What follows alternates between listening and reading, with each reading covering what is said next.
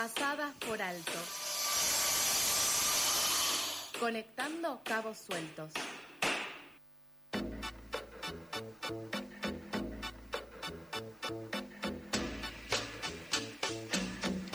18 minutos pasan de las 8 de la mañana, seguimos al aire FM La Tribu, seguimos en Pasadas por Alto hasta las 9 y ahora vamos a tener un momento de entrevista justamente para hablar sobre el mapa de la policía.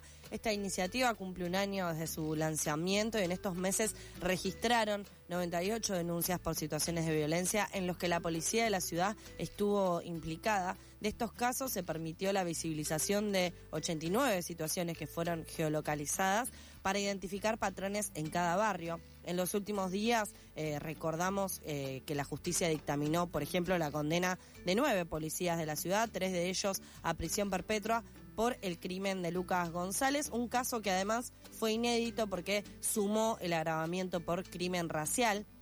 Y para hablar un poco, un poco al respecto de esto y de, de otros casos y del accionar de esta herramienta colectiva por un lado y de la policía de la ciudad por el otro. Ya estamos en comunicación con Juan del Río, él es integrante del mapa de la policía. Hola Juan, ¿cómo estás? Acá Nico y Sofía al aire de FM La Tribu.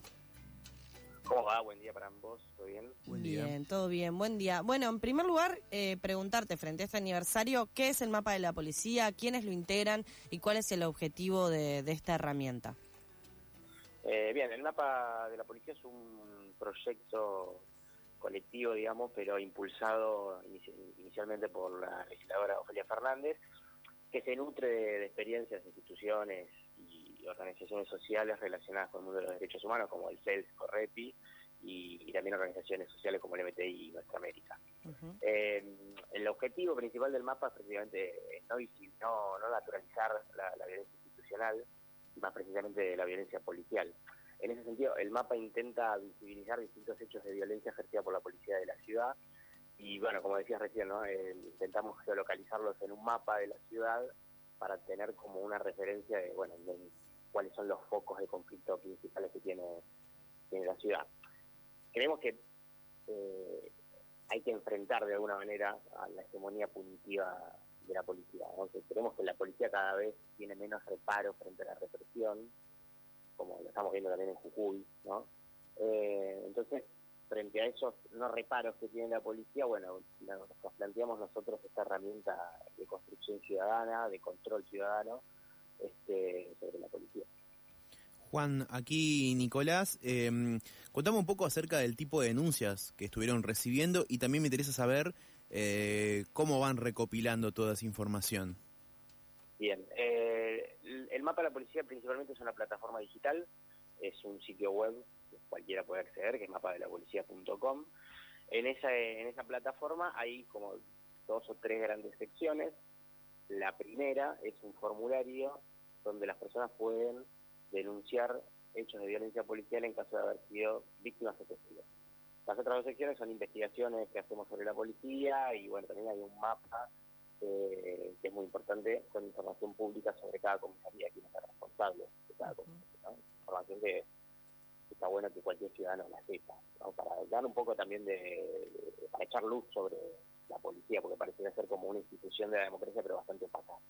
Eh, bueno, entonces en el primero de esas secciones, ese formulario, tenemos lo que decíamos, puedes denunciar el caso de haber sido víctima de un hecho policial. Eh, a partir de eso, nosotros relevamos la información del cuestionario y cotejamos que la información sea correcta, o sea, que cual, de evitar falsas denuncias o, evitar que cualquiera puede llenar cualquier cosa. ¿no? Por eso nosotros recibimos 200 denuncias, más de 200 denuncias en un año, pero las que confirmamos y verificamos son 98 casos de violencia policial. Eh, bueno, tenemos un equipo ahí para, para cotejar eh, los datos que nos dejan tenemos una primera instancia donde dialogamos con la persona con a través del datos que nos ha dejado de contacto, sea por teléfono, por mail, WhatsApp, etcétera. Y también tenemos contactos con, fiscalías o intentamos este, entablar relación con algunas comisarías para verificar con otra fuente lo que nos dijeron, el, el relato que nos dejaron en el cuestionario. Estamos en comunicación con... oh, disculpa, eh, no, Juan, recordar eh, que estábamos eh, charlando con vos, que sos integrante del mapa de la policía. Justamente eh, quería preguntarte, porque en esto que decías, que ustedes se comunican después con quien hace la denuncia, en este sentido, ¿ustedes tienen algún tipo de datos sobre qué tipo de población sufre más las acciones de violencia por parte de la policía de la ciudad? O si, por ejemplo, también ustedes al momento de crear esta herramienta tomaron de ejemplo eh, acciones similares eh, para, para, voy a ponerlo con comillas, pero digo, vigilar a la policía, vigilar a quienes nos vigilan, sería un poco como la, la dinámica. ¿Esto sucede con otras policías de otros puntos del país? Eh, bueno, nosotros intentamos que el mapa de la policía sea un puntapié inicial para construir otros mapas. De hecho, está construido con la lógica del código abierto. Así cualquiera en otra, cualquier ciudadano de otra ciudad del país se puede contactar con nosotros y nosotros le damos como eh, la forma de hacer un mapa de la policía. Eh, hay iniciativas, conversaciones para que haya un mapa de Rosario, un mapa de La Plata. Eh, pero bueno, por ahora tenemos el mapa de la policía de la ciudad de Buenos Aires y lo que decía sí hay como patrones identificados y si uno ve el mapa de lo que nosotros recabamos la- los principales focos de conflicto están en la comuna 1 que es el barrio de Constitución por ejemplo San Telmo eh, y también tenemos la comuna 4 y la comuna 8 del sur de la ciudad de Buenos Aires la Boca Barraca Ezeiza. ahí estarían los principales focos de conflicto con el reparo de que la Comuna 4 y la Comuna 8 no solamente actúa la policía de la ciudad, sino que también actúan fuerzas policiales eh, nacionales, ¿no? como Gendarmería, Prefectura. Ujú. Eh, en la Comuna 1 nosotros lo que registramos es un, una, se quiere, una práctica sistemática contra los trabajadores de los espacios públicos, contra cartoneros, contra trabajadoras sexuales. Eh, y ahí hay principalmente un foco de hostigamiento de la policía hacia, esos sectores.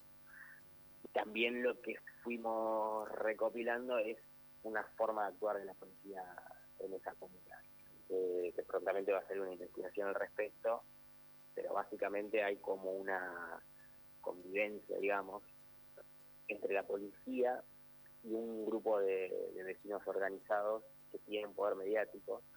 Eh, bueno, parece como que actúan en tándem esa- esas dos fuerzas. Y Juan, justamente por la cercanía del caso, queríamos también aprovechar que hablábamos con vos para hablar un poco del caso de, Lucas González, de que tenemos, bueno, la información que se difundió para esta semana es que va a comenzar una segunda etapa del caso con la investigación a efectivos policiales, a, dos abogados por la participación en el asesinato justamente de eh, Lucas, eh, que fue asesinado de un balazo el 17 de noviembre del 2021. Eh, ¿Cómo siguieron este caso? ¿Cómo siguen ustedes a este caso? ¿Qué visiones eh, pudieron construir? ¿De qué forma o le dan difusión o de qué forma eh, creen que pueden actuar también estas eh, denuncias a policías de la ciudad, que en este caso se llegó hasta, hasta los jefes eh, y demás, y se sigue avanzando sobre otros eh, integrantes de la fuerza. ¿Qué, ¿Qué opinión tienen sobre lo que es el, el caso de Lucas, las primeras condenas, el agraviante de, de crimen racial? Eh, bueno, a ver, el... son muchas preguntas. Sí. Vamos a empezar por la primera. El, el mapa de la policía tiene, como te decía, una sección de investigaciones y ahí eh, hicimos una investigación justamente sobre el caso de Lucas el año pasado. En esa investigación, si la pueden ver, eh, hay como una larga crónica sobre lo que pasó aquel día en Barracas, eh, minuciosa crónica, que no deja muchas dudas sobre el accionar de la policía eh, en la responsabilidad del asesinato a Lucas. Eh, y también me parece que lo novedoso de esa investigación es el, modo de funcionamiento de las brigadas, porque a Lucas eh, el principal foco de conflicto es que él sale de entrenar un día normalmente y un auto de civil sin identificación a dispararlo. Entonces, ¿cuáles son las eh, cuáles son los objetivos, cuáles son las formas de la brigada de actuar? También hay un policía, el, el doctor Cuevas, que se da vuelta en este ¿no? el, el juicio, bueno, se da vuelta. Este, da detalles sobre lo que pasó aquel día, que dice cómo le plantaron el arma a Lucas. y, también en, una entrevista con Infobae eh, tiene mucho miedo, principalmente de la brigada, porque conocen gente y conocen gente que te puede matar. entonces eso también abre como una puerta de investigación sobre cómo funcionan las brigadas de la policía de la ciudad. Para ser como una institución aparte, dentro de las mismas comisarías. Eh, eso por un lado. Después, nosotros, por, por medio del mapa, hicimos el caso, los avances del caso a través de las redes sociales y, bueno, como te decía, ¿no? a partir de esta investigación también fuimos dando detalles del caso.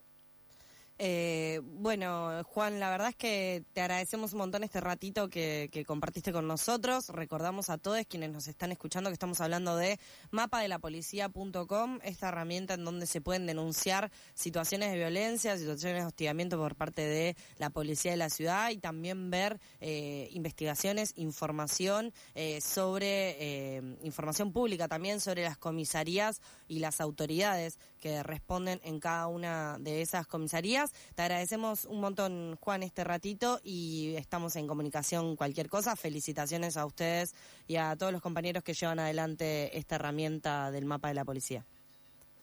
Muchas gracias que tengan un buen día. Abrazo grande. Eh, pasaba Juan del Río, integrante del mapa de la policía. Agregamos una información que eh, estuvimos viendo y que nos parece interesante retomar y sobre todo hacer hincapié. En los últimos días se difundió que cuando asesinaron a Lucas González, Patricia Bullrich, precandidata a presidenta, estaba al aire, estaba con Luis Majul al aire en la televisión y al momento de confirmarse el hecho opinó en contra de que pasaran a disponibilidad a los tres policías que le dispararon y que hoy en día están condenados eh, justamente a perpetua. Además, antes del inicio de la última audiencia, Mario, el padre de Lucas González, habló con la prensa y le pidió al actual jefe de gobierno porteño y precandidato a presidente, Horacio Rodríguez Larreta, una audiencia porque el día del asesinato de Lucas, el 17 de noviembre, es celebrado como el aniversario de la policía de la ciudad. La misma policía que hoy en día está implicada está condenada por haber matado a Lucas. Según los abogados que defienden a la familia de Lucas, al momento no habría respuesta sobre este cambio, sobre que no se celebre más el Día de la Policía de la Ciudad. Quizás en esta omisión hay una decisión por parte de Horacio Rodríguez Larreta de efectivamente defender a esta fuerza que mata a los pibes en los barrios de la ciudad de Buenos Aires.